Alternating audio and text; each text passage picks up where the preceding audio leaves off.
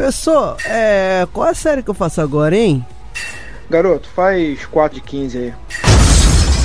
Você está ouvindo o nosso podcast 4 de 15. Esse projeto visa a popularização da ciência aplicada ao treinamento físico e à promoção da saúde. Para encontrar mais conteúdo, visite nosso blog em www.4de15.com.br.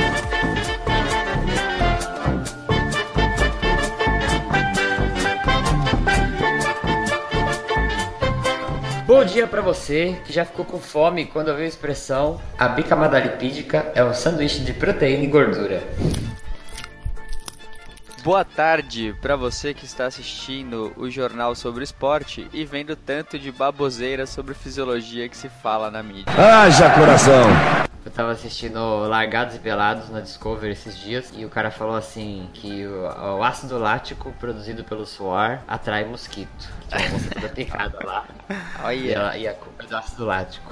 Nossa. Caralho, ácido lático é culpado de tudo, né, cara?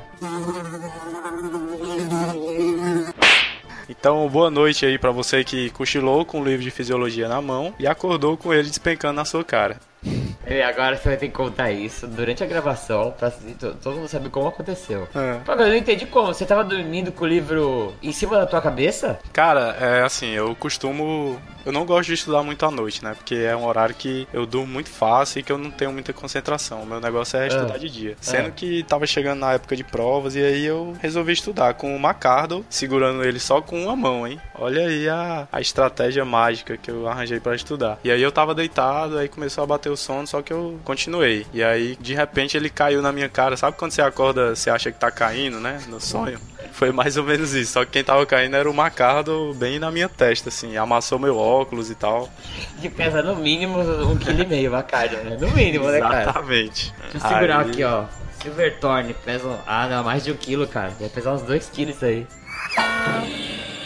Então, olá pessoas, vamos agora para o nosso terceiro, terceira jornada aqui no mundo da fisiologia humana, baseado aqui no livro da Silverthorne. Então, vou, não vamos esquecer que esse podcast aqui é um oferecimento da Arte Média Editora, ela que tá aqui ajudando a gente, ela enviou pra gente aí, é, disponibilizou, né, a- os livros digitais pra gente estudar e fazer essa pauta. Ela mandou uma versão aqui de brinde é, do livro físico, né, e até queria comentar os outros dois livros a gente tava usando a versão digital, né, e eu tava pegando, peguei o físico agora. É, aí eu olhei que o físico, eu comparei, né, que eu tenho a versão anterior. Aí eu olhei a sétima edição e é muito menor. Eu falei, caramba, o que, que será que tiraram? Eu comecei a comparar as páginas, né? O conteúdo tá tudo igual, tem até coisa que tá a mais. Mas eles diminuíram um pouquinho a letra. E o livro ficou bem mais fininho, assim, mais compacto. É, a capa dele tá bonita, tem uma parte emborrachada, assim, tem um desenho. Depois eu vou descobrir que desenho que é esse. É, e uma coisa que eu tava vendo no livro que me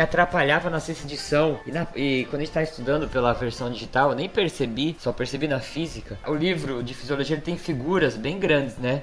E aí, o texto, ele, ele vai correndo numa página, aí às vezes se tinha espaço na página do lado, ele ficava um pedacinho de texto e o resto da figura. E aí às vezes ficava meio atrapalhado, porque ficavam os bloquinhos de texto no meio das figuras e eles iam tentando, acho que, a- ajustar, né, o, aproveitar melhor a página e misturava texto com figura. E aí às vezes você tava lendo, você confundia um pouco a legenda da figura com o que era o texto, né? Ah, é, isso é verdade. É, então, nessa edição nova, eles colocam uma, uma página que chama conteúdo essencial. E ela fica do lado da página onde tem a, vai ter o texto que vai referenciar essas figuras. Só que é uma página só de figuras. Então eles agruparam todas as figuras numa página. Então quando você tá lendo e você quer ver a figura, além de você não precisar mudar de página, né? É só você olhar pro lado e tá todas as figuras lá. E ali não tem nenhuma parte do texto, só tem figura. Meu, isso eu achei que ficou muito, muito bom pra você estudar. É, É. facilita muito o lance de separarem todas as figuras numa página só. Pra começar aí, vou lembrar pra quem não viu ainda lá no nosso Instagram, a gente tá com uma parceria aí com o Simbrace, né, que é o Simpósio Brasileiro de Ciências do Exercício e do Esporte, que vai acontecer no dia do dia 7 até o dia 9 de setembro lá no Centro de Convenções de Olinda, lá em Pernambuco. E quem proporcionou isso pra gente foi o professor Leonardo Fortes, né, professor lá da UFPE, que é líder do grupo de estudos em psicologia aplicada ao esporte e exercício e também um grupo de estudo de pesquisa sobre alto rendimento esportivo. Então, queria mandar um abraço especial aí pro professor Leonardo pela oportunidade de deixar o 4 de 15 participar da construção desse evento, né, na, na divulgação principalmente. E lembrando que, é, pelo menos eu, não sei se os meninos vão poder ir, né, ainda estão vendo aí a possibilidade deles irem também participar do congresso, mas o 4 de 15 com certeza vai estar tá lá, né? É, a gente vai fazer divulgação também do, do nosso material lá, junto com o pessoal do evento, nos dias que tiverem acontecendo o evento. Então, quem quiser conhecer a gente pessoalmente e quiser trocar uma ideia, é só chegar por lá que a gente vai estar presente. E fiquem acompanhando aí as nossas postagens no, no Instagram, no Facebook, falando sobre o evento, que daqui até o, o dia do evento a gente ainda vai falar muito sobre ele aí. Boa, Renê. e deixa eu aproveitar para falar uma coisa que o Renê falou desse simpósio aí, né? Também quero mandar um abraço aí pro professor Leonardo. É, pô, a gente fica muito feliz de conseguir fazer essa parceria. Pra gente também é muito importante, né? Ter, ajudar, é, contribuir com a divulgação desses congressos que são muito importantes para o desenvolvimento da ciência na nossa área. E uma ideia que eu sempre tive, e isso nasceu quando o Gilmar foi pro SSM, que a gente até gravou um podcast de como que foi lá o congresso, era da gente poder participar dos congressos e, e compartilhando essas coisas aí. Não sei, não sei qual seria a melhor forma de a gente compartilhar isso, né? Se você tem alguma ideia, é, sei lá, do que você gostaria de ver no congresso, do que você gostaria de saber de congresso, você pode até deixar algum recado, mandar um e-mail, escrever na postagem. Mas eu queria tentar fazer um tipo de cobertura do, dos, dos congressos. Sim. É, é. Então, esse nesse que o René vai estar, tá, né? Tirar foto de alguns painéis, sei lá, fazer algumas filmagens pra gente colocar ao vivo no Facebook do 4 de 15. Pega algumas pesquisas mais interessantes. Isso, e compartilhando, sabe? É, compartilhando pelo Facebook ou pelo Twitter, sei lá. Pro pessoal, né, que tá, que tá acompanhando as, a página, conseguir meio que ver em tempo real o que tá acontecendo, tá tendo palestra tal. E eu vou tentar fazer isso, né? Vou, vou ver uma melhor forma aí, por isso que eu conto com a ajuda de vocês aí que estão nos ouvindo para comentar. É, em julho agora, é, vou participar de um congresso europeu lá na Alemanha, European College Sports Medicine. E também eu quero fazer isso. Quero tentar conversar com pesquisadores lá, principalmente nas apresentações de painéis, né? A hora que a gente consegue trocar mais ideia, tirar foto, mostrar, é, mostrar como que é o evento, falar quais são os temas que estão sendo abordados lá. É, vou ver se eu consigo fazer alguma coisa assim também nesse sentido. Então, você que não acompanha ainda nossas redes sociais, Facebook, Instagram e o Twitter, segue lá, porque nós vamos tentar desenvolver melhor esse sistema de cobertura aí de congresso. Uma coisa também que eu havia esquecido, né? O 4 de 15 também vai estar no Lá em Petrolina. Uhum. É, eu vou estar representando lá o pessoal é, que estão vendo aí se vai rolar aí também para lá, né? O Gilmar, o Fábio, Sim, o Yuri. E lá é um evento muito bom também. É, quem puder participar, quem é, tiver alguma motivação assim de ir, eu sugiro que vá, porque não, não vai perder seu tempo. Você vai muito empolgado, porque você vai ver que no Nordeste também dá para ter uns, uns, congressos assim de, de alto nível, né? Com muita gente boa falando lá. E tem uma coisa que motiva mais você aí, que vai ter uma competição dentro da ciência, né? Basicamente, que eles vão premiar os três melhores resumos que forem submetidos lá no, no congresso, né? E aí vai ter uma banca julgadora, vai ser um negócio assim legal de assistir para quem quiser hum, ter legal. a vivência. Pô, né? top. Você vê os caras julgando o trabalho assim, o jeito que eles falam do trabalho, o que, que eles pensam sobre o trabalho, é, engrandece a sua visão, né? Que são muitos especialistas na área que vão julgar lá. E aí você vê como é que os caras pensam na construção da metodologia, na análise dos resultados de um trabalho. Então é legal por conta disso também, né? Mandar um abraços rápidos aqui. Renê, mande seus abraços. Ah, eu vou mandar um abraço aqui para os meus alunos novamente da UFC e principalmente para os que estão no grupo aqui que a gente montou no WhatsApp, que é para participar desses dois congressos aí que vão acontecer agora em julho, quer dizer, em agosto e em setembro, né? Que é o Cefivasf e o Simbrace. Então, para Franciele, para Yudiane, para o Ítalo, para Denise, é, para Vanessa, para Daniela, para o Tailan e acho que eu não esqueci de ninguém. Uhum. É, se eu tiver esquecido, Sempre me desculpem. É. E que eles escutam já o 4 de 15, né? É bom frisar isso. Alguns já são bem, bem fãs, assim, então é legal. Um abraço pra vocês aí. É isso aí, pessoal. Abraço. E eu quero mandar um abraço especial pra minha aluna Cláudia Mori, que essa semana me parou no corredor da faculdade perguntando ansiosamente sobre o próximo cast de fisiologia. Vai Chegou! sair, Cláudia. Um beijo pra você. Na verdade, se ela tá ouvindo, já saiu, né? É. Eu vou mandar um abraço aqui pro Renan Valero, que escutou o podcast Treinamento de Força com restrição de fluxo sanguíneo. É, um abraço para o nosso ouvinte premium. Esse é premium, que ele ouve a gente desde o começo, sempre comenta, sempre tá participando, que é o Ítalo Moura, é, que no próximo DNA ele pediu para eu mandar um monte de abraço aí pros amigos dele, a gente vai mandar no próximo DNA que tem mais tempo. E um abraço pessoal da turma da pós-graduação, da Estácio, em reabilitação, que eu dei aula esse final de semana que passou. Pessoal muito, muito interessado, muito legal. Foi uma aula que rendeu pra caramba, assim, aprendi bastante com eles. E eu fico muito feliz quando a gente pega uma turma animada pra estudar, né? Vou lá, primeiro bloco. Vamos? Bora lá.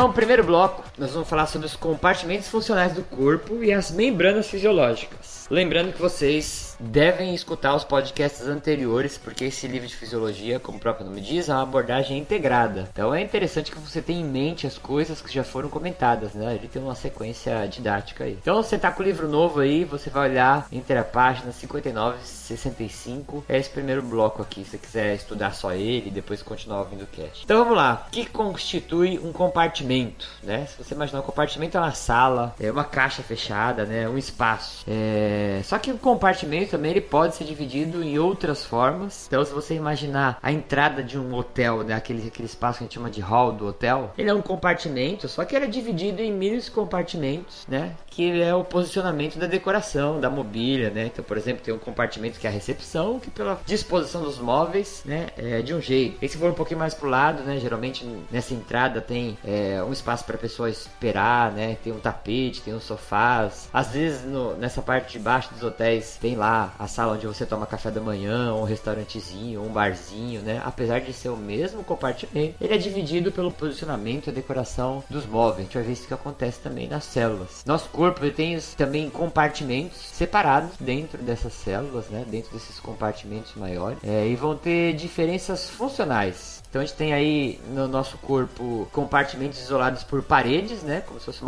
membranas, e também compartimentos que são identificados pela funcionalidade. A gente não tem uma parede que separa um do outro. O primeiro compartimento que a gente pode chamar, né, que foi vivo, é, provavelmente foi uma célula bem simples, cuja membrana celular conseguiu separar o meio intra do meio extracelular. Então, durante a evolução, essas células foram ganhando compartimentos com funções mais específicas e depois começaram a cooperar umas com as outras, tornando organismos multicelulares. Então é engraçado a gente pensar, né, que o primeiro momento onde uma célula criou uma membrana e se fechou e ela falou assim, "Ah, isso aqui agora é dentro e o resto é fora, ela se, se tornou única, né? Ela se tornou, tô fazendo entre aspas com o dedo aqui, um indivíduo. Essa divisão foi extremamente importante, né, Yuri? Pra É. separar o meio interno do meio externo. Porque se não existisse essa separação, nunca existiria. A célula não poderia ser diferente, né? Ela tem que ser diferente do meio extracelular, né?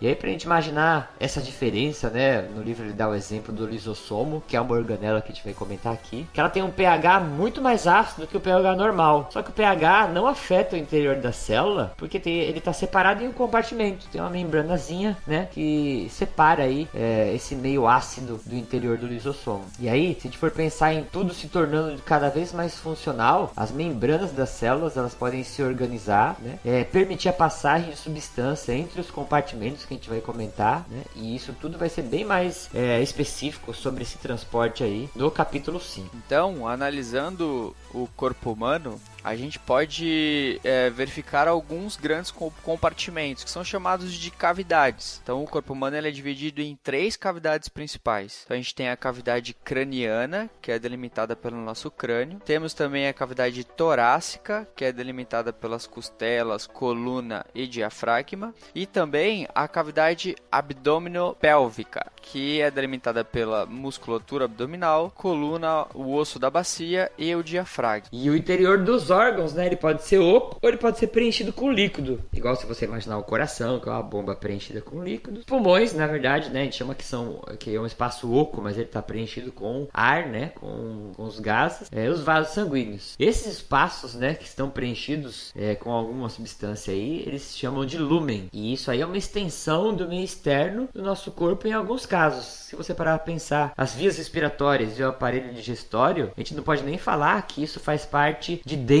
do corpo, né? O aparelho digestório é uma projeção do meio externo para dentro do seu corpo, né? Assim como as vias respiratórias, é uma projeção do seu sistema respiratório para dentro do seu corpo. Então isso aí pode ser considerado ainda é, a parte externa, né? Ele tem contato direto com o ambiente, mesmo estando lá dentro do nosso tórax. Também a gente pode dividir o corpo humano em dois compartimentos funcionais, que são separados pela membrana da célula. Então, se você visualizar a célula, ela tem uma membrana em volta dela, e essa membrana, ela separa o líquido intracelular do líquido extracelular.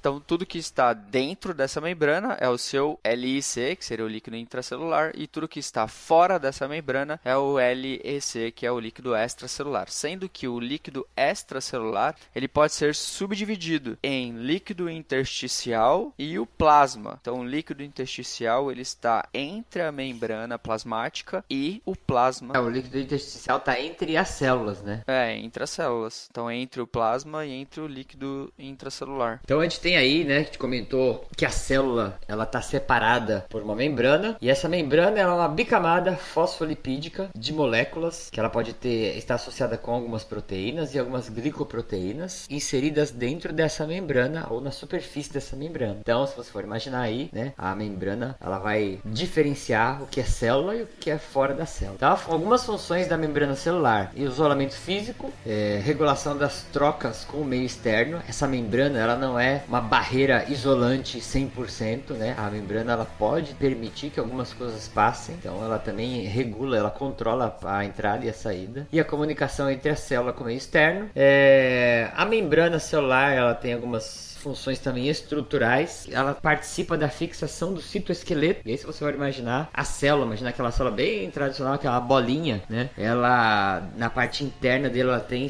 linhas de proteína, que é são o citoesqueleto, que dão o formato da célula. Dá uma né? estrutura para a célula, né? Senão ela seria como se fosse uma gota d'água, ela não teria uma forma é, específica se ela não tivesse citoesqueleto. É, outra função estrutural é a junção entre as células, né? Quando você tem células paralelas, elas têm proteínas que se ligam umas células às outras a gente tem aí tecidos, né, como nossa pele, que tem é, que são adjacentes e tem um certo tipo de, de fixação entre as células e a matriz extracelular, que é o líquido que é secretado das células. Então quando a gente fala sempre de secreção, né, é o contrário de absorção. Secreção é um processo onde tem a liberação de uma substância que foi criada, sintetizada dentro da célula para fora da célula e a matriz extracelular, que é esse líquido que fica fica entre as células aí, né, que a gente compõe uma boa parte do líquido extracelular, é composto de secreções celulares. E aí, quanto maior a quantidade de proteína na membrana celular, maior a atividade metabólica, né? Porque se você imaginar, as proteínas que dão funções para a membrana celular. Então, se você imaginar a membrana interna da mitocôndria, né, a gente tem uma organela aí que é específica em produzir energia,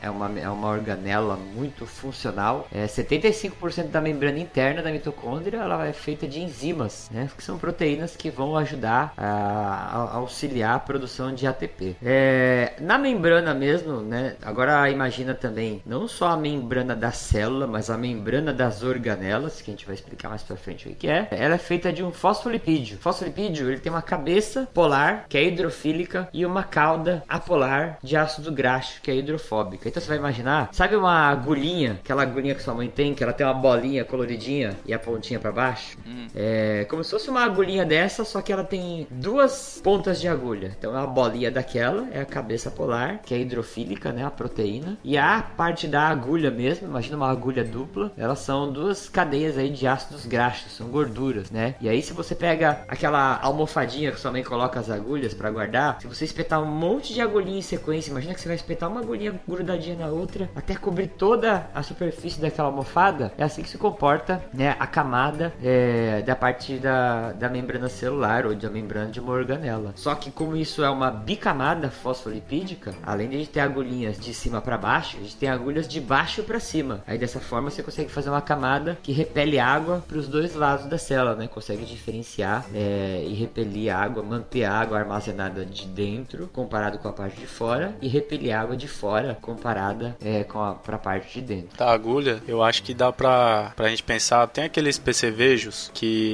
era aquele material de metal que usava para anexar documento antigamente, não sei se você tá lembrado. Percevejo, deixa eu ver. Tipo é. um clipe? É, como se fosse um clipe, só que ele é um que tem uma cabecinha e a, as duas hastes que elas se separam, uma para cada lado, né? Mas eu acho que se nem tu tá lembrando, os ouvintes aí também não vão lembrar, não. É, eu também não Ah, sabe o que eu lembrei? É. Eu lembrei daqueles pregadores americanos. Já viu o pregador americano? Ah, é, verdade, é. Pregador de roupa? Uh -huh. Ele não é igual ao nosso, né? Ele é. é. uma pincinha assim, que tem uma bolinha em cima. É, isso aí pode também ser também. Boa. É, ou então pode dizer que é um bocado de pregador de um lado e um bocado de pregador do outro, né? Tipo Bom. quando você compra pregador no, no supermercado, eles vêm assim, parece uma, uma bicamada mesmo. Pode, imagine, imagine, quem entendeu o que é o percevejo aí, depois eu vou procurar na internet pra ver. Pode ficar com percevejo também na, na ideia. A membrana também, ela tem algumas proteínas que se ligam a ela. A depender dessas proteínas, a membrana ela pode estar fortemente ligada. Essas proteínas elas podem estar fortemente ligadas à membrana ou elas podem estar mais frouxas. Então a membrana ela possui as proteínas integrais, que são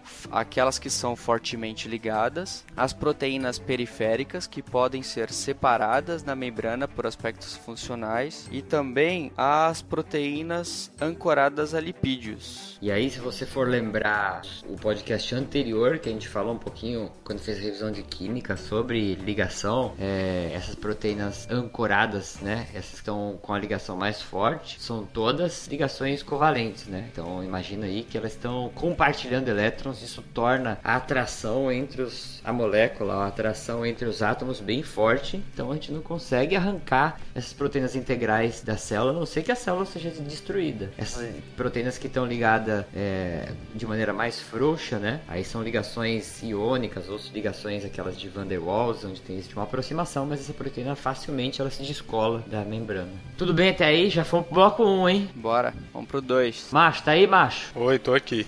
Ah, bom. Tô, tô merendando aqui enquanto vocês estão falando. Merendando. Merendando? É, vocês falam lanchando, né? Aqui a gente chama de merenda. Merenda era na escola. Merenda a gente fala é. quando tava na Recreio colegial. também, né? Tô merendando abacatada com bolacha Maria, conhece? Abacatado com bolacha Maria? Abacatada. Abatatado. É, abacatada. É vitamina de, de abacate com leite. Aí chama abacatada? É. Aqui é vitamina de abacate.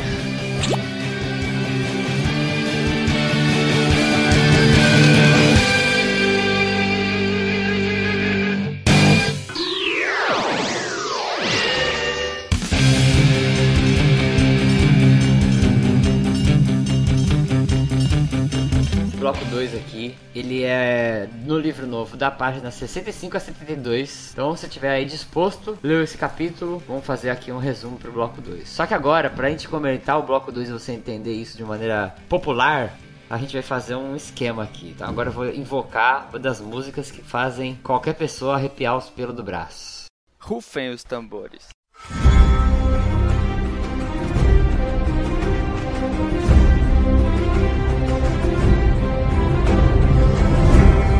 Ó, só pra falar que o René, ele só vai atingir o mesmo grau que nós, a, ouvintes aqui, é, quando ele assistir Game of Thrones que ele nunca assistiu. E ele falou que quer participar do movimento de resistência, e, mas ah, não pode. Tem que... É inadmissível o cara que ah, gosta de séries e não assistiu ainda o GOT. Ó, mas é como o Yuri falou aí, eu sou parte da resistência aí que ainda não assistiu. E talvez eu assista no dia que sair todos os episódios, episódios, né? E eles forem dizer assim, ó, não vai ter mais nada, já concluiu a série. Aí talvez eu assista. Não, não. Se você não assistir Game of Thrones ao vivo, na época que ele sai, é quase um desvio de, de caráter. Dracarys. E agora, nesse bloco 2, a gente vai falar sobre compartimentos intracelulares. A gente vai tentar fazer aí um... assemelhar aí ó, ao GOT, para vocês tentarem entender de uma forma mais descontraída. E para a gente começar esse, esse bloco, é, nós seres humanos possuímos uma quantidade exorbitante de células no corpo, tanto quanto a gente vê estrelas no céu, né? Tem cerca de trilhões no céu, eu falei. Né? Tipo estrelas. Estrelas. quanto vemos estrelas, estrelas no céu trilhões de células no nosso corpo, V e tanto quanto as estralas. E ainda existem diversos tipos de células também, né? Então, mais de 200 tipos de células temos no nosso corpo, diferentes tamanhos, diferentes formatos, achatadas, arredondadas, é, em formato de árvore e até em forma de minhoca cabeçuda.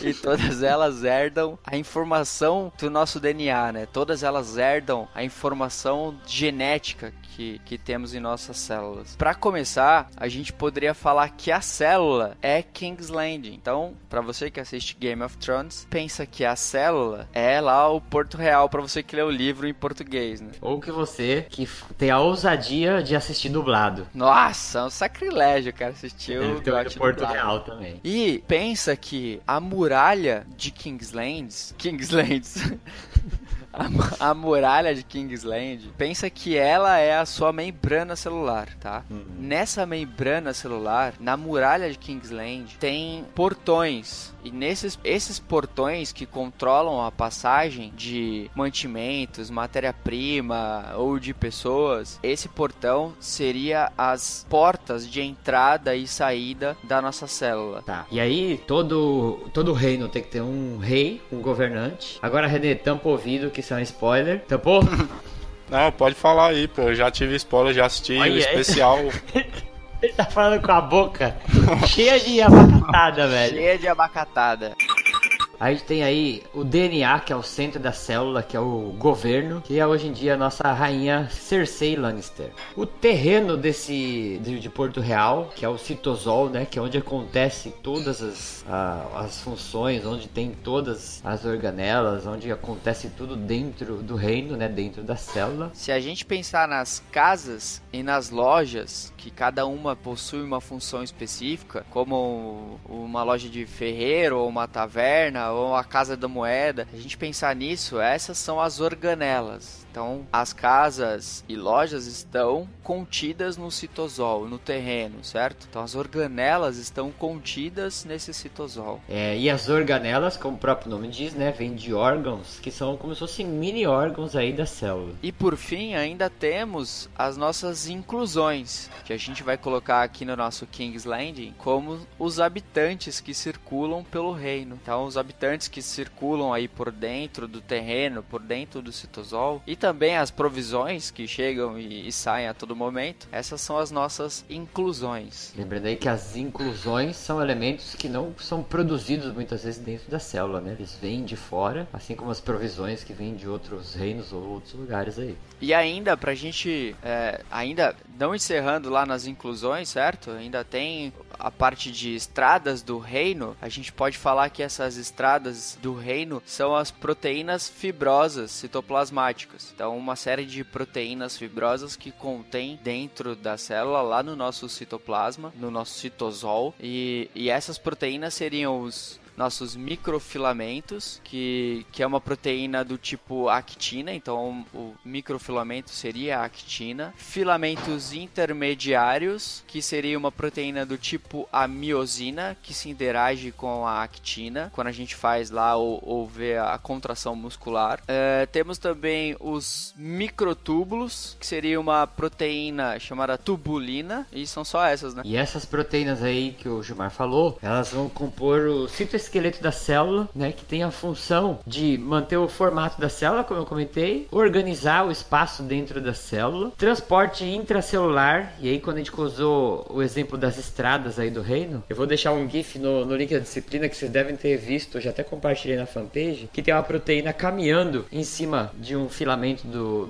do citoesqueleto, vocês já viram? Que parece duas perninhas que vai pra frente, andando assim, muito interessante de Ah, eu ver. sei. E essa proteína aí, ela vai caminhando, é tudo bonitinho, ela vai andando pra frente ali assim, em cima do citoesqueleto. Outra função é unir as células né, quando elas se organizam em tecidos. Então, os- os- elas projetam essas proteínas pro lado de fora e vão ligando células a células. E como o Gilmar falou aí, o movimento que a gente vai ver mais pra frente quando a gente for conversar sobre contração muscular.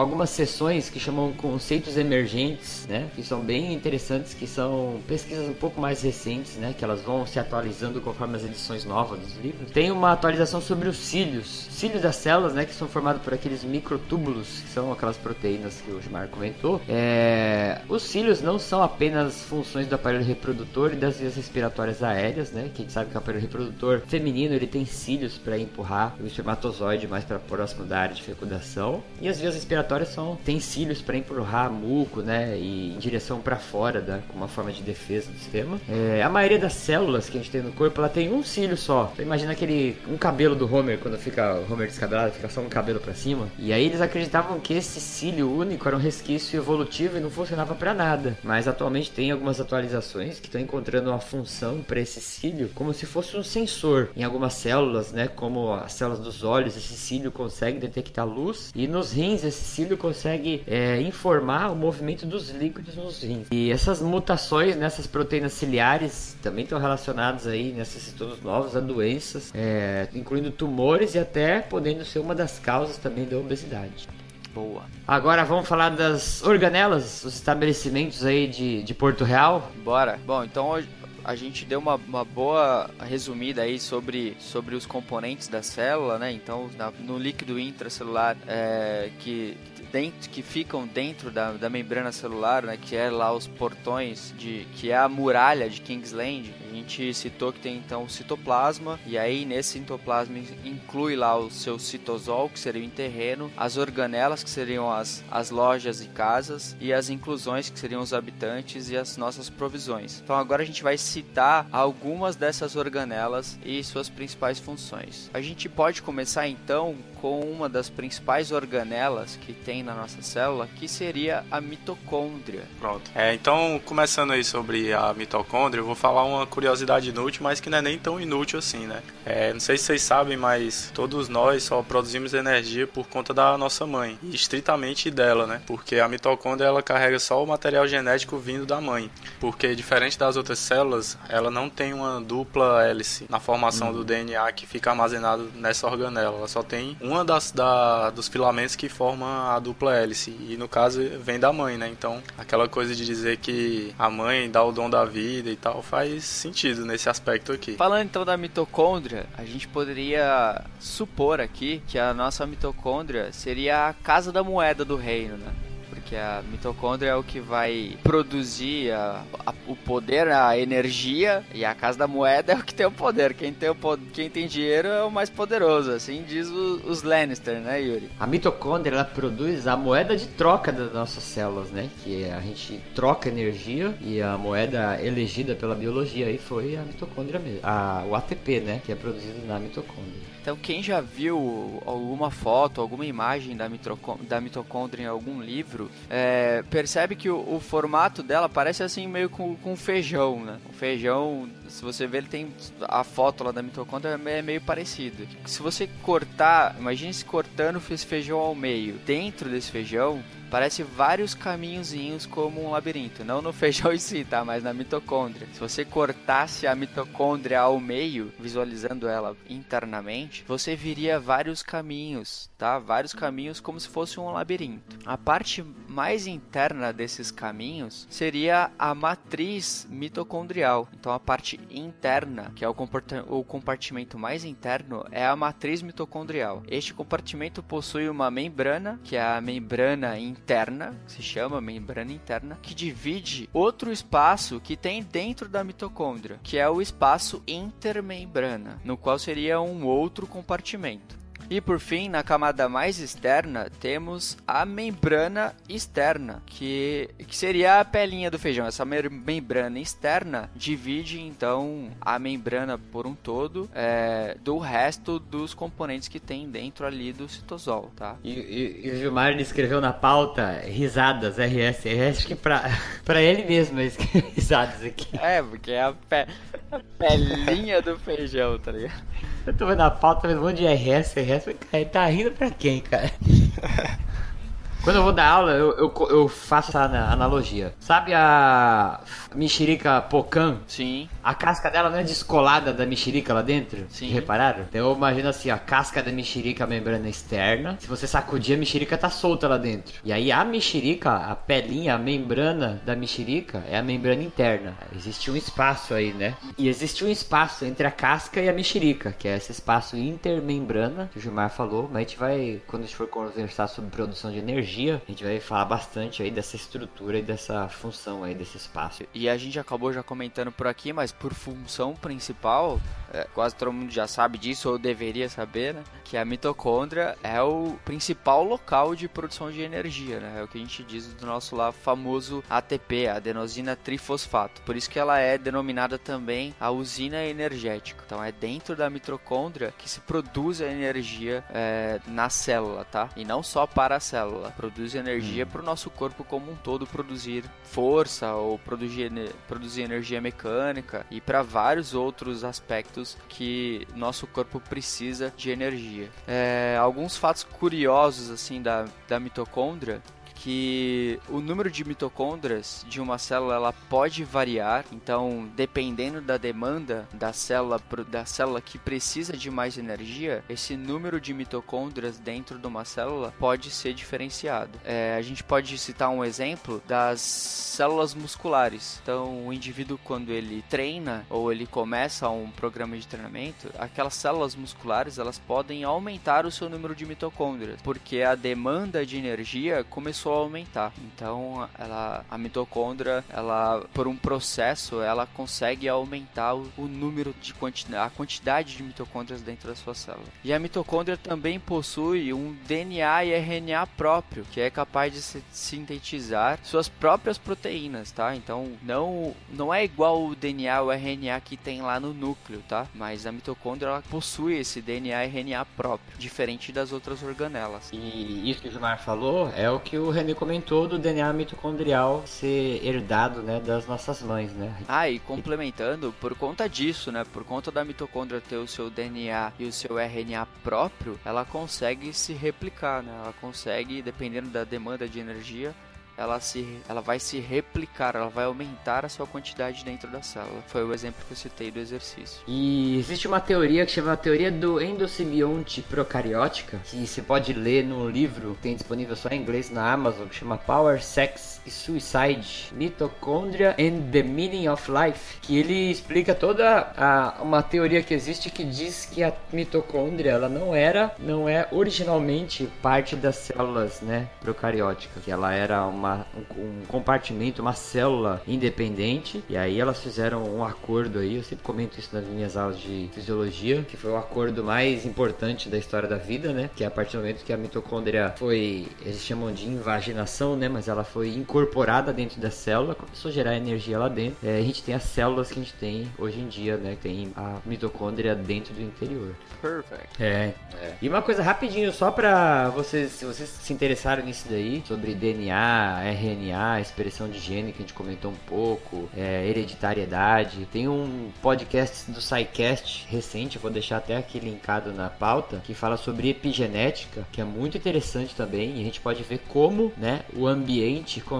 também alterar a expressão de algumas proteínas, independente às vezes da hereditariedade, né? E é, até eles brincam no podcast que Lamarck pode estar certo em algumas das afirmações dele aí, é, comparado com Darwin. Mas dá uma uma olhadinha nesse podcast também, é muito legal, ajuda a gente expandir ó, esses, esses entendimentos aí sobre hereditariedade.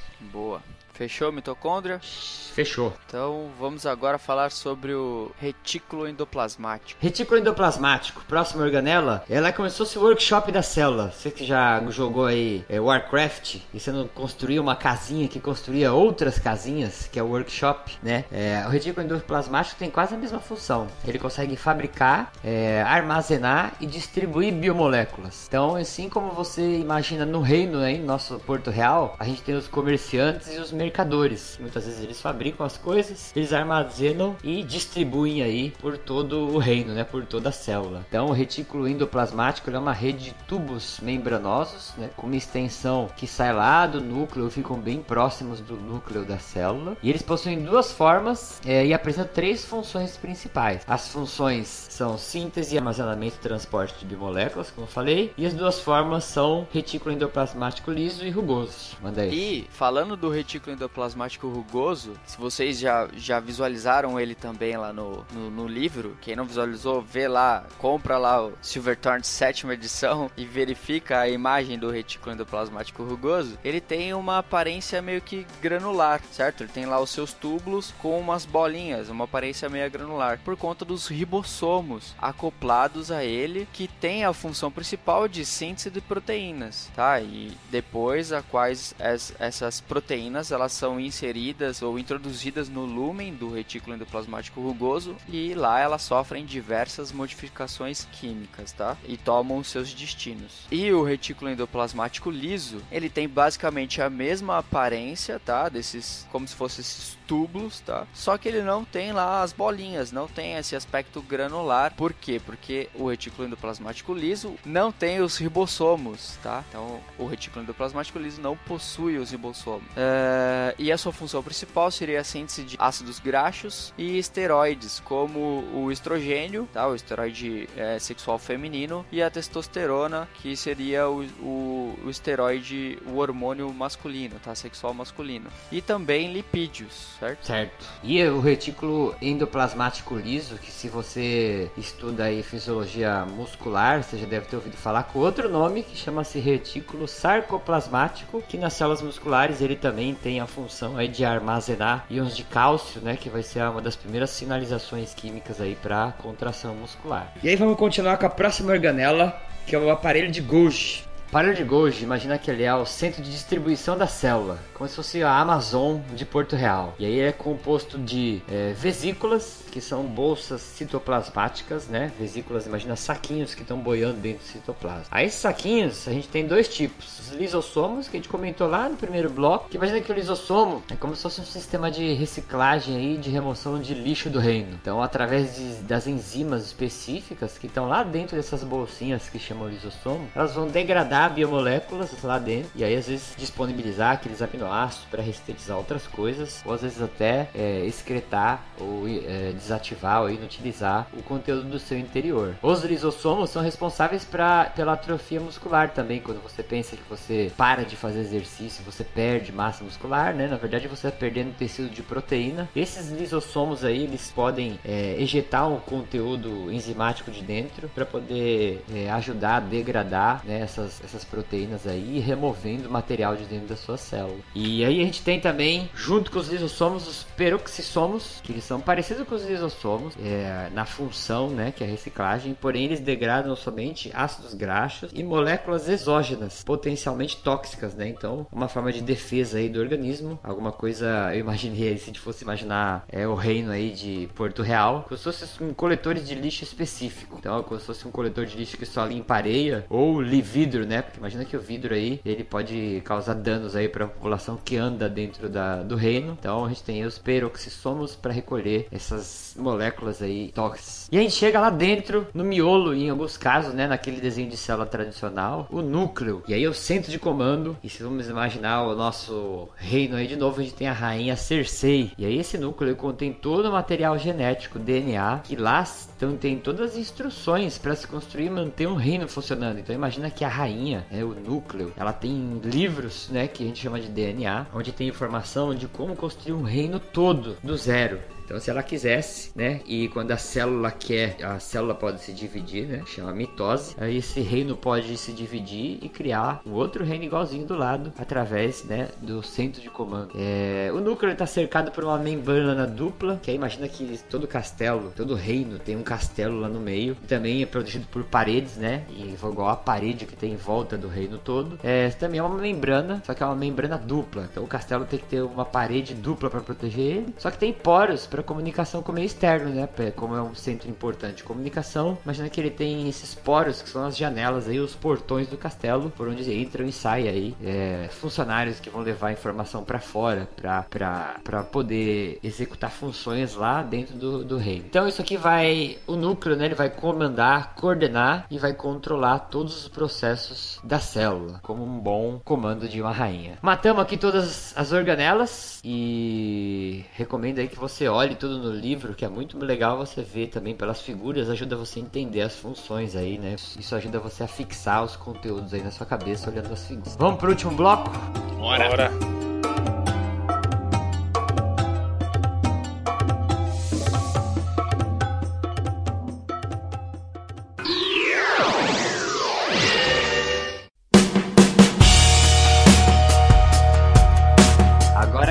vocês piroptose e abacatada no bloco 3. Vocês tinham que fazer esse bloco 3 todo como se fosse repentista, cantando piroptose e abacatada. Caraca, velho. Vamos lá, desafio aceito. Caraca, hein, velho.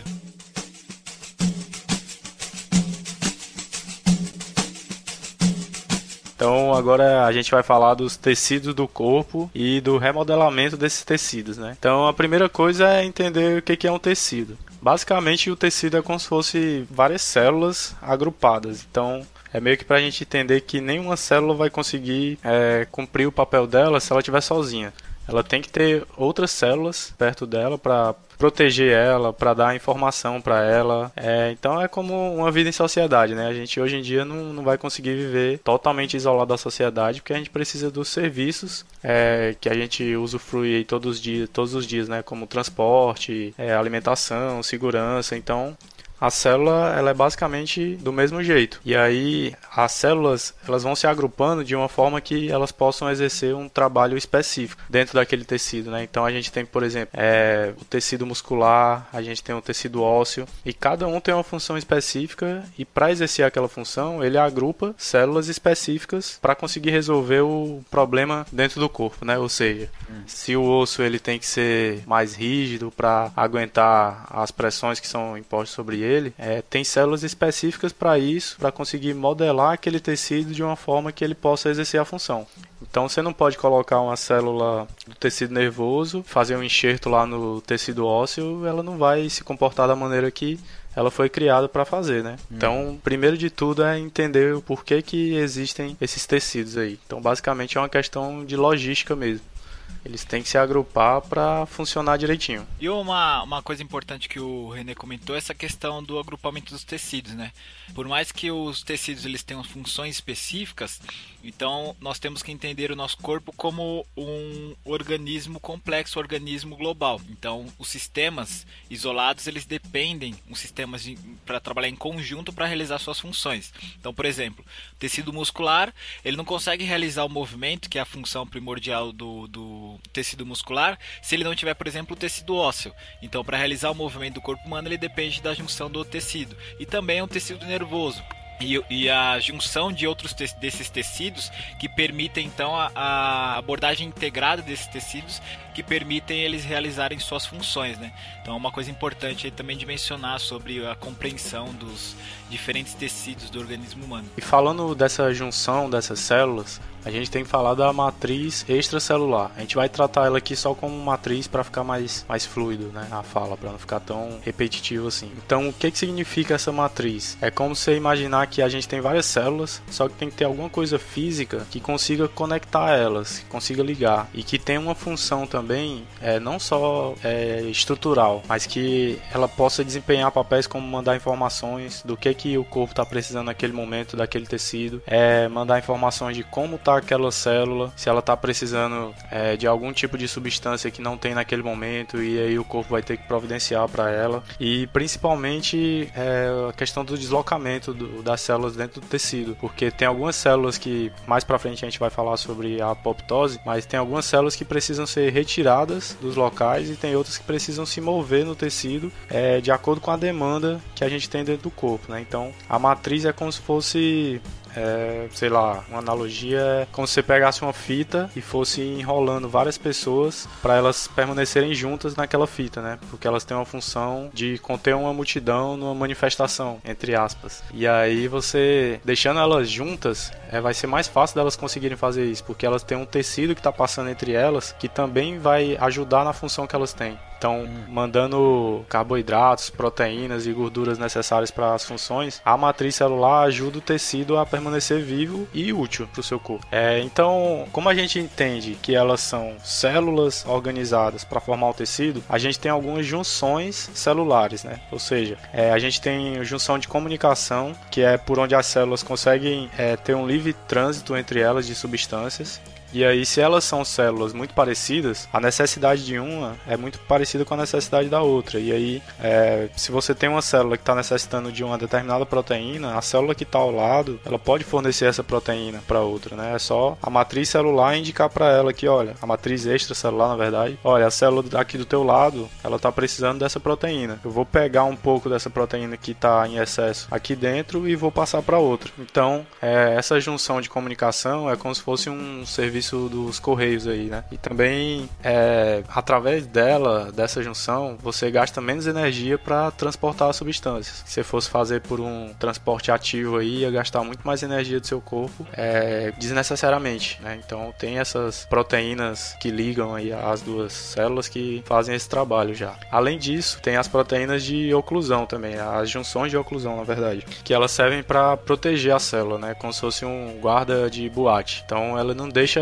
todo mundo entrar dentro da célula. É, não é qualquer substância que vai ser permitida entrar dentro daquela célula específica, né? Imagina você ter uma substância tóxica que pode entrar em qualquer tecido, né? Isso ia destruir muito mais fácil é, as suas células de qualquer tecido celular, muscular, cardíaco. Então, ela é uma célula que bloqueia a entrada e ela é seletiva para algumas substâncias. Então, é, no sistema imunológico, e a Fábio, o Fábio até pode falar melhor do que eu, é, existem as células especializadas para reconhecer esses agentes aí, né? E a célula de oclusão, ela vai entender que aquilo ali é um corpo estranho dentro daquela célula e que ele não pode entrar, porque ele não tem o encaixe perfeito para entrar naquela célula, né? E tem até alguns vírus que se disfarçam de, de células naturais do, do, do, nosso corpo, de substâncias naturais do nosso corpo, para entrar dentro das células mais facilmente, né? E a terceira junção entre as células, ela é uma junção de ancoragem. Então, além da matriz extracelular, que já vai servir como uma forma de agrupamento dessas células, é, entre uma célula e outra, tem proteínas que parecem com, a gente pode fazer analogia com um zíper, ou então com um botão de camisa, né? Elas se juntam e fixam, se fixam uma à outra, e além dessa fixação entre as células, tem a matriz matriz extracelular que recobre todas elas, inclusive na gama de tecidos que a gente tem, né, o tipo de matriz extracelular que vai ser formada é um pouco diferente também, pela necessidade daquele tecido que ela está recobrindo. Então a gente vai falar um pouco mais à frente também, mas só como eu já comecei, eu vou completar. Tem matrizes que são mais aquosas, tem matrizes que tem mais tecido adiposo, tem matriz que tem mais proteína, porque depende muito de qual tecido ela está servindo ali. Então, é, cada tecido ele vai ter um tipo de junção específica que ele vai ter mais, né? Pode ser de comunicação, de oclusão ou de ancoragem, mas essas três são as formas básicas de junções celulares que a gente tem. É, falando dos tecidos, a gente tem o tecido epitelial, né? Que ele tem várias formas de, de revestimento, né? Ele tem formas cúbicas, é, formas mais longilíneas, depende da função que ele vai ter também. E dentre as funções que, que o tecido epitelial tem, é, a gente pode citar três principais aí, que é revestir as superfícies, e aí quando a gente pensa no no, no nosso intestino, né, tem um tecido epitelial para revestir ele, para proteger ele da, das substâncias que agem naquele local. O tecido epitelial também pode secretar moléculas e aí é, a gente pode levar o tecido endotelial, que é um tipo de tecido epitelial que secreta óxido nítrico, por exemplo, nos nossos vasos para ocorrer a vasodilatação e o nosso nossa resistência vascular periférica ela diminuir um pouco, facilitar o processo de bombeamento de sangue, né? E tem outros tecidos que servem para transportar moléculas ou íon entre dois compartimentos. Através das invaginações que o, o tecido epitelial pode fazer, você pode trazer coisas que estão dentro do interstício para dentro da célula e o contrário também, né? Você pode fazer os dois caminhos aí através desse tecido epitelial. Então, o revestimento da superfície tem várias finalidades. Ele oferece uma proteção mecânica à superfície revestida, é, funciona como uma barreira separando compartimentos do corpo, ele age como um local de absorção de moléculas, transportando de um compartimento para o outro, é, e oferece proteção para algumas superfícies impedindo seu dessecamento. Isso a gente vê muito na absorção de alimentos, né, no nosso intestino, no nosso estômago também. É, já para secreção e transporte,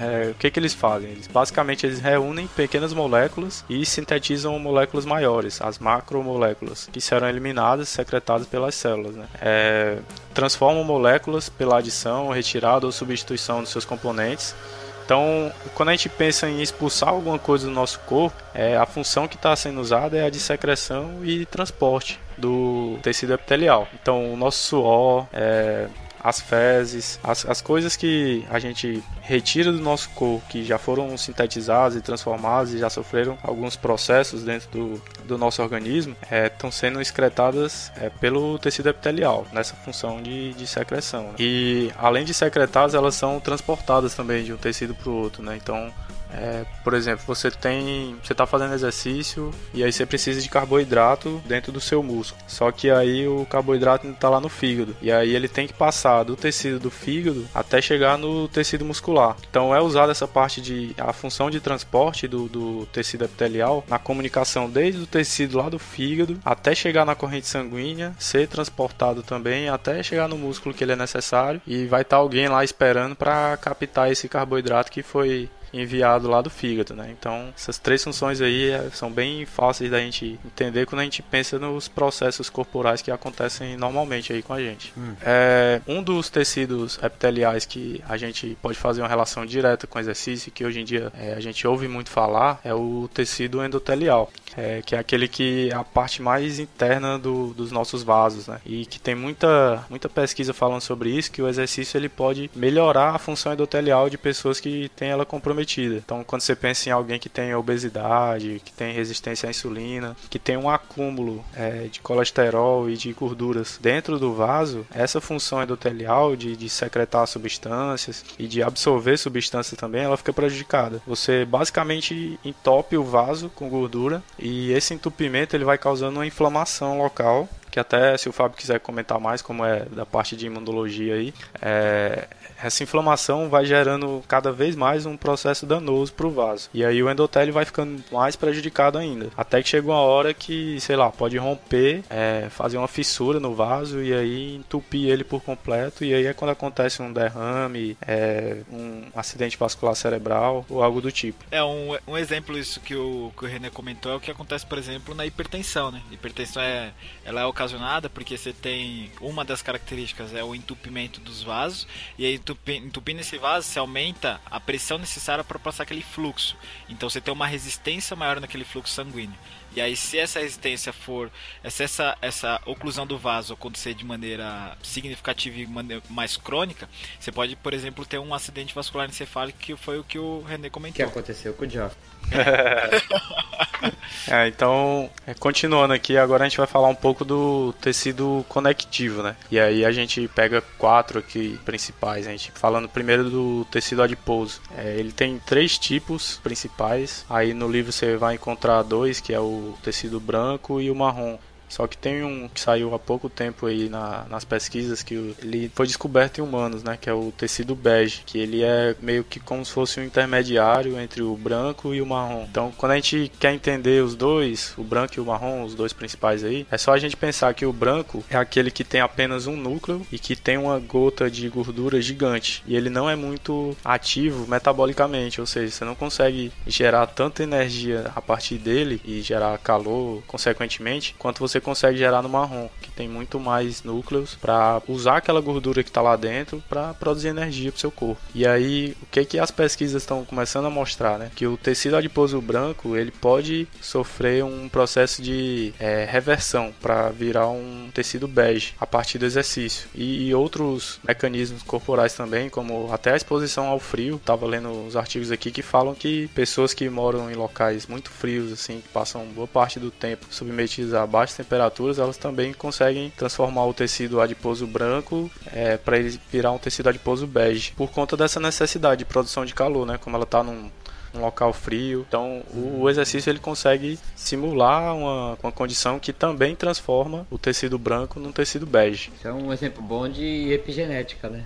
Exatamente. É. Só uma, uma curiosidade, só quando o René comentou essa questão de produção de calor e tudo mais, é, se nós formos pensar, por exemplo, no indivíduo obeso, essa produção de calor que ocorre no tecido adiposo bege, no tecido marrom, ela é muito importante para manter a temperatura corporal e aumentar o gasto calórico e tudo mais. No, no indivíduo obeso, esse, essa termorregulação desses tecidos, de, uma regulação da temperatura, essa termorregulação, ela acontece me, mais baixo do que comparado com o indivíduo magro, por exemplo, indivíduo físico saudável. Porque como o indivíduo obeso ele tem um acúmulo de tecido adiposo branco, ele imagina como se fosse um isolante térmico. Ele vai ter bastante tecido adiposo. E se tem bastante tecido adiposo, ele não vai sentir muito frio. É por isso que, por exemplo, os obesos não sentem muito frio, porque eles têm muito tecido adiposo e o tecido adiposo marrom e o bege deles não precisam ter essa função termorregulatória aumentada quando comparado, por exemplo, com indivíduos magros. Só para quem quiser saber mais sobre tecido adiposo branco, tecido adiposo marrom e bege, né, ouve o escuta o áudio de obesidade que nós gravamos com a professora Rosemary Otton. Tá lá no blog lá, só dá um Ah, eu vou deixar um... o link aqui também. Muito bom. Então, o próximo que a gente vai falar agora é a cartilagem, que a gente ouve muito falar aí com principalmente a osteoartrose, osteoartrite, na síndrome da dor patelofemoral, né, o desgaste da cartilagem. E a gente lendo esse capítulo a gente consegue entender o porquê que é uma coisa tão discutida e às vezes é tão difícil de regenerar no nosso corpo. Que uma das características principais dela é ser avascular. Então você tem pouca ou nenhuma vascularização, dependendo de qual cartilagem você está falando, né? É, que consegue transportar os nutrientes para lá. Então como é que os nutrientes vão para lá? Eles vão por difusão. Eles vão meio que pingando de célula em célula até chegar lá na cartilagem para regenerar o tecido que foi é, morto ali, né, que, que foi degenerado.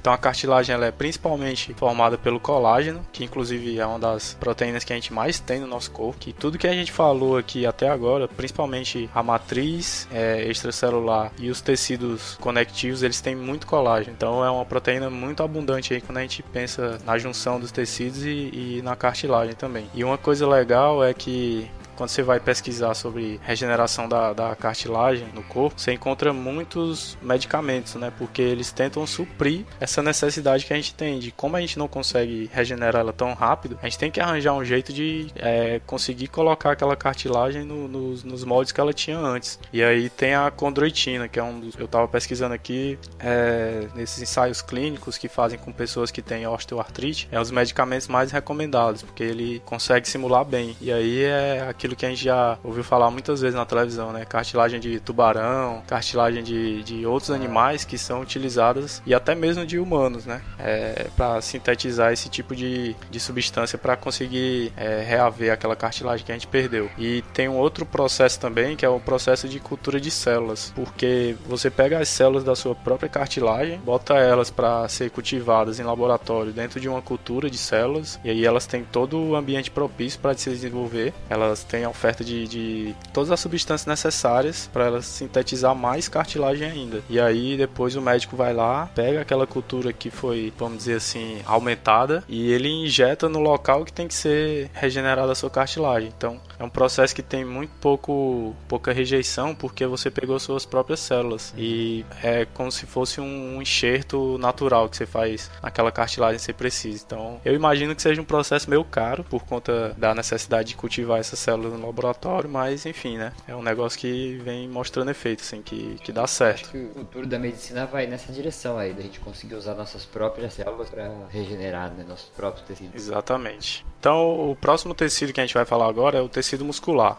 Esse vocês já devem ter ouvido falar muito, né? Um dos principais que a gente cita aí na, na educação física.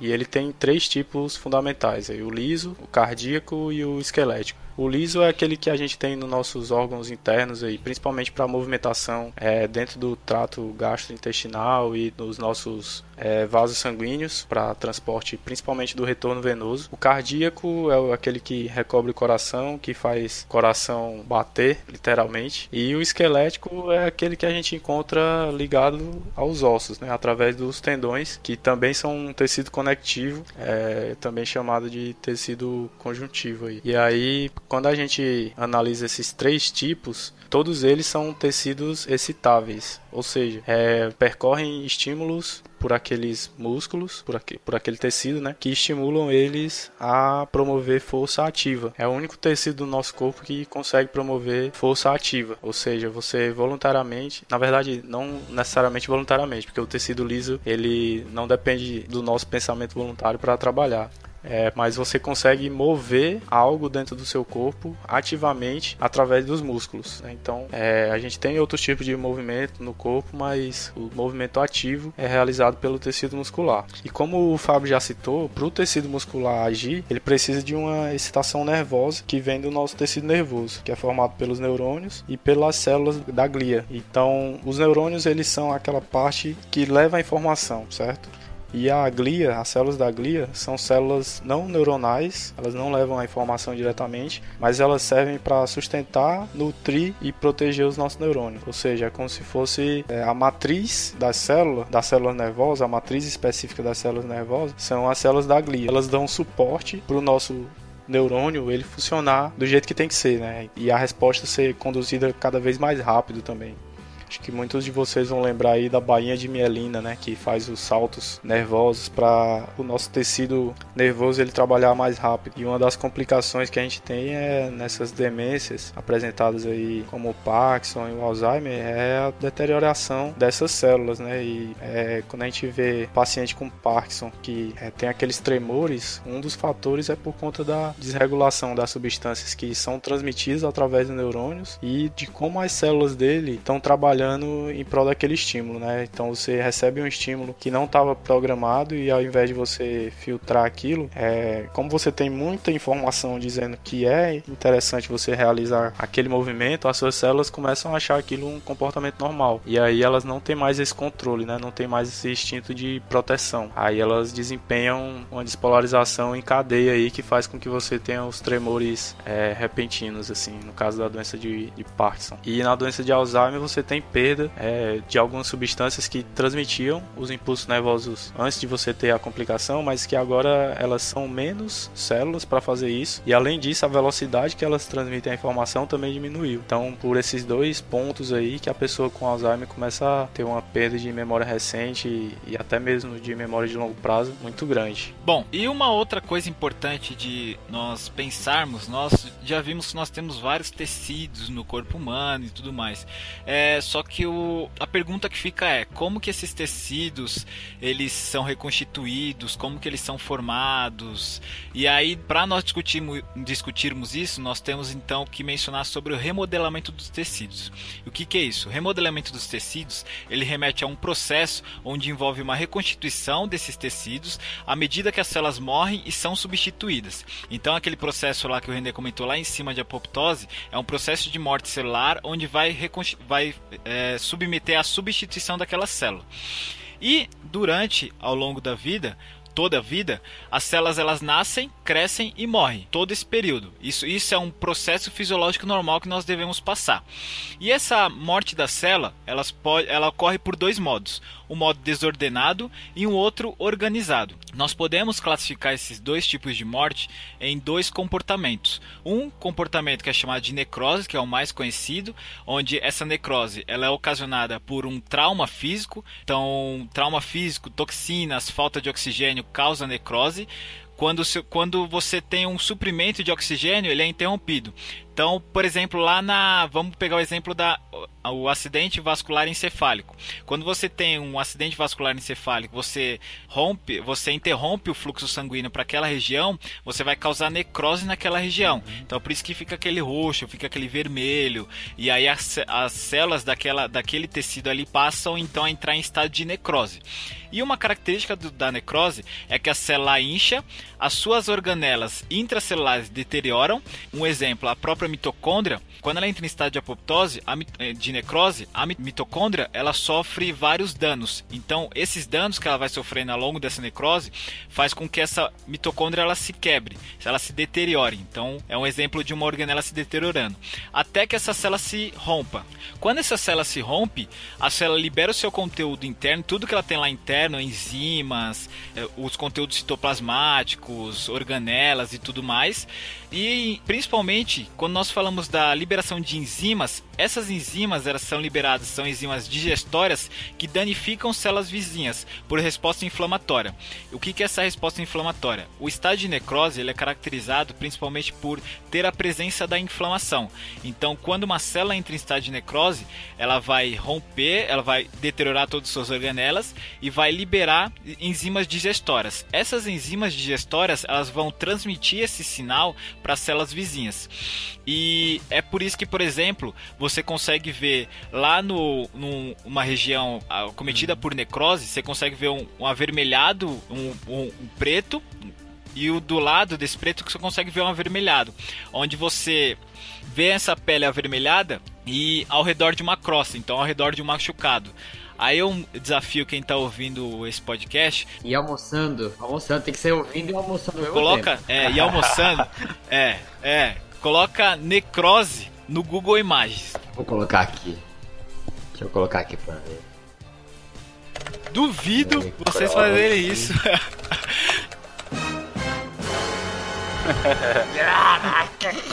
Então, se vocês colocarem lá, vocês vão ver essa crosta que eu tô falando e essa região avermelhada. Mano, tem um negócio aqui, cara, que eu acho que é um saco dividido no meio podre, velho. Jesus, meu Deus do céu. E fechei já, pode continuar.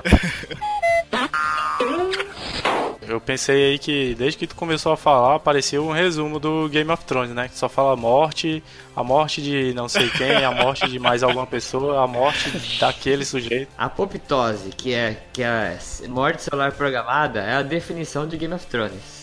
Morte programada. É, devia ser Game of Apoptose, devia ser esse o nome.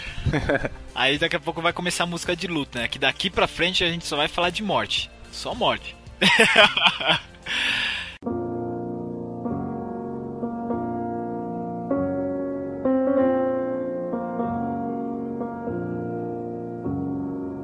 Bom, e o, isso então nós poderíamos então classificar a necrose como uma morte desordenada, porque como ela vai liberar, vai transmitir esse sinal para as células vizinhas, então é uma morte desordenada, ela não tem um fim definido. E o outro processo, que aí é o, seria o processo de morte organizado, ele é chamado de apoptose. A apoptose ela é comumente é, citada nos artigos científicos como morte celular programada. Se nós formos pegar da palavra apoptose, apo significa separar ou afastar e pitoses do inglês significa cair. Então você está separa, separando ou afastando algo que vai cair. Então vai se, ocorrer uma morte celular programada. E uma coisa que é característica da apoptose, ela não atinge as células vizinhas quando uma célula morre. Então essa célula morre por estrada de apoptose e ela não vai liberar essas enzimas digestórias que vai transmitir esse sinal para as células vizinhas. Então essa é uma característica específica da apoptose. E essa apoptose essa morte celular programada, é ela é regulada por vários sinais químicos, e esse é um processo muito complexo.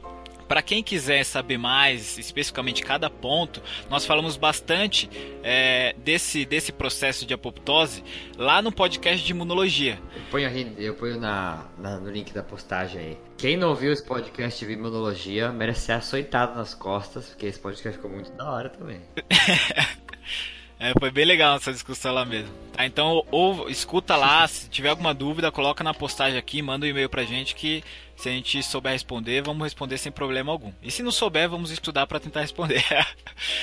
Bom, e uma coisa específica da uma coisa que é da apoptose, ela que uma coisa importante, interessante até, que ela tem sinais que aumentam ou diminuem a apoptose. Então, os sinais que aumentam a apoptose são chamados de sinais pró-apoptótico. E sinais que diminuem a apoptose são chamados de sinais anti-apoptóticos. É, esse aumento de sinais pró-apoptóticos, resumidamente, nós podemos é, entender esse processo como, onde quando vai ocorrer a apoptose, há uma condensação da cromatina. Essa cromatina é um tipo de proteína que ela é formada por uma longa molécula de DNA, então nosso material genético. Então, onde há uma condensação dessa proteína no núcleo, onde essa proteína ela se agrega à periferia do núcleo celular, onde aquele esse núcleo que nós explicamos lá em cima quando nós estávamos falando de organela os, os componentes os componentes celulares e por aí vai. E depois que ela tem essa condensação da cromatina no núcleo, ela se desprende das células vizinhas. Quando ela se desprende da célula, essa célula isolada, ela sofre o encolhimento para depois se romper, formando pequenos fragmentos que são envolvidos por membranas. Esses fragmentos, eles são chamados de corpos apoptóticos. Imagina como se fosse uma pizza, faz uma analogia com a pizza. Então a pizza lá tá redonda, ela vem chega na sua mesa, ela tem que ser cortada. E aí quando você corta a pizza em oito pedaços, você libera os fragmentos dessa pizza. E aí de, nessas pizzas possuem lá os nessa pizza possui ingrediente. E aí esses ingredientes são chamados de frag os fragmentos do DNA. E aí esse o material genético que tem lá dentro da célula. Bom, e esses fragmentos, esses corpos apoptóticos, eles são englobados por outras células vizinhas e principalmente células do sistema imunológico. Por exemplo, os neutrófilos, eles passam, eles têm a função de fagocitar esses corpos apoptóticos, tá? Eles, eles são eliminados. Hoje em dia tem sido estudado muito a função desses corpos apoptóticos. Eles têm funções de transportar é, é, moléculas, produtos importantes para regular outras funções do organismo relacionados, por exemplo, à epigenética, e por aí vai. Mas de maneira geral eles devem ser eliminados do organismo por processo de fagocitose, por exemplo, dos neutrófilos.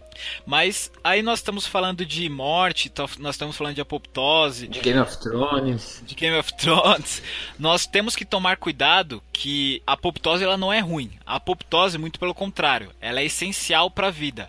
Ela é importante, muito importante para o organismo, porque é a apoptose que mantém a nossa homeostase fisiológica. Então, se você por algum motivo ainda não sabe o que é homeostase, volta lá no podcast 1, capítulo 1, e ouve lá que a gente explica o que é essa homeostase. É, tem uma coisa aí, Oi. uma analogia para o pessoal entender porque que a apoptose é interessante. Tem aquele ditado, né, que uma maçã podre ela pode fazer com que um cesto todo fique podre também, né? Então não é exatamente a mesma coisa, mas se a gente ficar deixando as células se acumularem lá, mesmo elas não tendo mais a capacidade de funcionar é, do jeito que tem que ser, aí com o tempo a nossa função daquele determinado tecido ela vai sendo prejudicada também, né? Então depois de nós entendermos que essa apoptose ela é importante para a vida, que o exercício é um fator de indutor de apoptose, que nós explicamos lá também no podcast de imunologia, tem uma outra, uma outra vertente de discussão da apoptose. Eu costumo falar que eu costumo perguntar se a apoptose ela poderia ser o futuro. É, por quê? É um artigo que eles discutem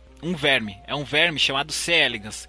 Esse verme, ele tem um maquinário, ele tem esse mecanismo de apoptose, só que ele é totalmente contrário do organismo humano.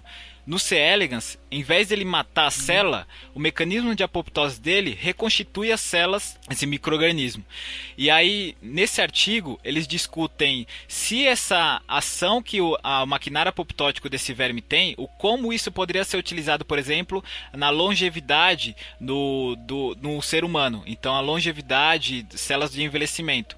E aí eles, eles fazem todos uns, uns tratamentos moleculares de estresse oxidativo pra, que aumenta apoptose para ver o, o, quanto que esse, esse verme ele responde a esses, esses processos. Aí vai estar tá linkado na postagem um artigo também, quem tiver curiosidade, uhum. dá uma lida, mas pre, é, prepara que o artigo ele é bem técnico, então lê com calma, vai parando para conseguir assimilar bem as informações. E falando de futuro, tem uma, um termo que é pouco conhecido, é mais conhecido necrose, em segundo lugar apoptose, e um outro que ele é pouco conhecido, pouco se discute ainda, por exemplo, eu não cheguei a ler nenhum artigo que falasse sobre relacionar-se esse termo com exercício físico, que é a piroptose. Que é quando a célula perde a cabeça. Na verdade, foi um termo inventado aí pelo Fábio, mas a gente tá colaborando aqui fingindo que acredita, né? Bom, mas brincadeiras à parte, gente. Essa piroptose, o que, que é essa piroptose? É um processo de morte também, só que ela é um pouquinho diferente da apoptose e da necrose. Por quê? Porque o processo inflamatório nesse, nesse comportamento da célula acontece de maneira intensa. E nesse processo aqui são liberados todos os conteúdos citoplasmáticos e citocinas pró-inflamatórias. Então essas citocinas, elas que avisam o que está sendo ocasionado naquele, naquele organismo, naquele tecido, como se fosse um policial, por exemplo. E essas citocinas pró-inflamatórias são responsáveis por aumentar a inflamação. Nesse processo de, de piroptose, essas citocinas são liberadas, todo esse conteúdo citoplasmático é liberado, e uma coisa interessante é que as outras células elas devem ser migradas para aquele local que está sendo, para aquela célula que está sendo afetada. Então é como funciona como se fosse um imã. Elas, é, essa célula que está sofrendo estado de piroptose, ela atrai outras células para que essas outras células morram. Então ela funciona também como um cavalo de Troia. E aí ela mata as outras células. E por que, que eu estou falando isso? Isso é um mecanismo muito importante, por exemplo, para nós entendermos qual é a influência do HIV, a AIDS, no organismo. Então, uma das, uma das explicações, por exemplo, do HIV é que ele diminui as células do um tipo de células do sistema imunológico que são células do linfócitos T, CD4, que é um tipo de célula que ela vai apresentar o, vai apresentar o antígeno para o outro tipo de linfócito. E no HIV, esses indivíduos eles diminuem a, a, a concentração desse tipo de célula. E uma coisa que, o, que os pesquisadores estão tentando, os estudos estão tentando entender é qual que é o mecanismo responsável por diminuir porque o mecanismo normalmente que acontece a diminuição da célula por estado de, de apoptose é, por exemplo, uma ativação de caspase, que é a caspase 3. Só que nessa, nesse estado de piroptose, ela diminui, ela é responsável por apenas uma pequena fração de morte celular. Nesse estado de piroptose, esse me mecanismo é mediado por caspase 1. Aí, se quiser entender, volta, vai lá no podcast de imunologia que a gente explica o que, que, que são essas caspases. E isso é uma, coisa muito importante, porque a partir do momento que eu sei qual que é o mecanismo que está, por exemplo, é, aumentando a morte de um tipo de célula do meu sistema imunológico nesses indivíduos, eu consigo sugerir alguns eu não, mas os estudos eles podem sugerir um tratamento para inibir esses mecanismos, inibindo então a morte dessas células. Então aí tem um futuro, por exemplo, de tratamento para o HIV. Aí é o, foi da onde, da onde eles estão discutindo bastante essa piroptose. E aí vai vai ter um artigo também que vai estar tá linkado aí se vocês quiserem dar uma lida para saber mais o que é essa perioptose. Dá uma lida lá no artigo, mas também dá uma lida com calma que é, dá uma lida com calma, vai parando e vai mandando pergunta pra gente se vocês estiverem aí. Boa. Tá, beleza. Mas é, falamos, estamos falando de morte, estamos falando de Game of Thrones, estamos falando de perda de cabeça aqui, estamos falando de tudo. Agora vamos falar de vida. E uma coisa que nós podemos perguntar: pô, se essas células estão morrendo constantemente por esses processos, apoptose, necrose, apoptose, piroptose, como que ocorre a reposição dessa célula? Aí, para nós falarmos disso, nós vamos ter que falar das células tronco. E o que que essas células tronco? Então, uma, nós temos que voltar lá no, na evolução humana, voltar um pouquinho só. Na, não na evolução humana, mas na concepção, no nascimento.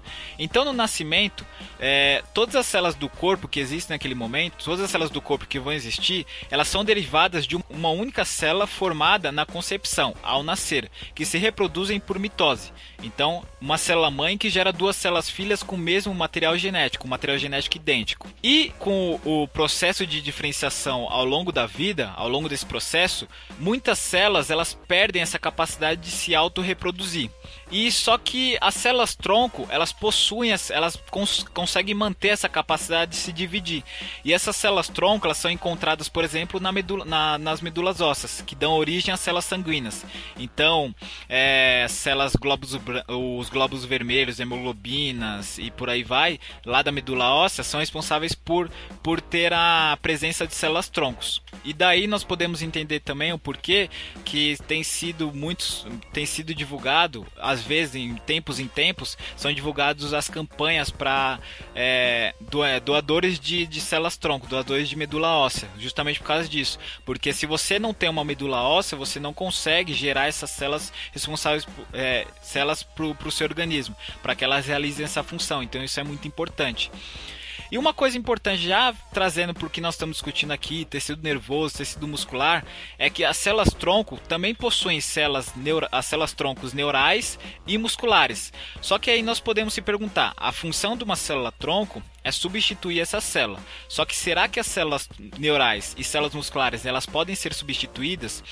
Parece que as células tronco musculares e neurais elas existem em números bem pequenos. O que, que, o que isso implica numa impossibilidade ou numa impossibilidade não, mas numa incapacidade de substituir essas grandes massas de tecidos mortos. Então, por exemplo, se você tem lá um processo de necrose muscular, dificilmente as células tronco musculares vão cons conseguir substituir aqueles músculos que está sendo está sofrendo o processo de necrose. Dificilmente não, ele não vai conseguir, justamente porque nós temos pouco números de células tronco musculares. A mesma coisa com os neurônios. Por exemplo, no mal de, o mal de Parkinson que o René comentou lá em cima. Se nós conseguíssemos reconstituir todos esses neurônios que foram afetados, o mal de Parkinson, por exemplo, haveria cura instantânea pela, só pela, somente pelas células troncos neurais. Então é isso, povo. É isso. É isso aí. Esse provavelmente vai ser um dos maiores podcasts que a gente vai colocar no é. ar. Que a gente já tá gravando ele há quase 2 horas e 15. Escutem com parcimônia. Isso, vão ouvindo os pedacinhos, né? Provavelmente vocês vão estar tá vendo é. já uma parte editada. É, mas fisiologia é isso mesmo. Você tem que dedicar, você tem que estudar, você tem que ler, reler. No nosso caso aí, reouvir muitas vezes algumas partes, né? Ouvir em blocos separadinhos, dar uma, um tempo para digerir tudo. Mas que, o que importa é que nós estamos juntos aí, estudando esse livro aí que é muito gostoso de fisiologia. Nós já comentamos isso, o próprio livro tem esse título, essa abordagem integrada. Nós discutimos é, parte por parte, mas tentem compreender esses mecanismos funcionando como um todo, funcionando de maneira conjunta. Então, desde o, o que nós comentamos lá no bloco 1 de compartimentos funcionais, membranas biológicas, até os tecidos, todos esses mecanismos estão relacionados. Só que a compreensão é. deles é muito importante, porque se eu não compreender um mecanismo de maneira isolada, dificilmente eu vou conseguir compreender o todo. Exatamente. É, uma coisa que eu costumo falar em relação a isso daí, que tu citou agora, Fábio, é que o coração não para pro pulmão oxigenar o sangue. Né? Verdade. É, então. Não é uma coisa que tá acontecendo, a outra para, e não é todo mundo ao mesmo tempo Verdade. e tem que ter sincronia, senão o negócio desanda. Sim, o que eu ia falar é que eu acho muito. É muito besta a gente terminar um, um, episódio falando de Game of Thrones e tá todo mundo vivo aqui, né? Eu não assisti o, a série, mas eu sei que todo mundo morre no final. Eu vou matar todo, todos vocês na, na edição e vou terminar o podcast sozinho. Dracarys.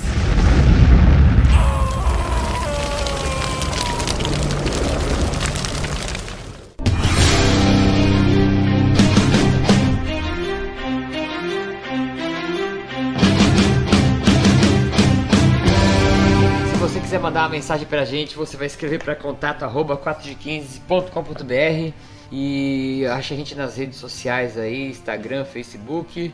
Se você tiver uma dúvida, quiser contribuir aí com a nossa conversa, escreve um, um comentário, deixa na postagem ou manda por e-mail. Mas entre em contato com a gente aí para falar o que você tá achando. E é isso aí, gente. Um abraço e até o próximo podcast. Dá um tchau aí. Vocês não vão dar tchau pra falar que todo mundo morreu?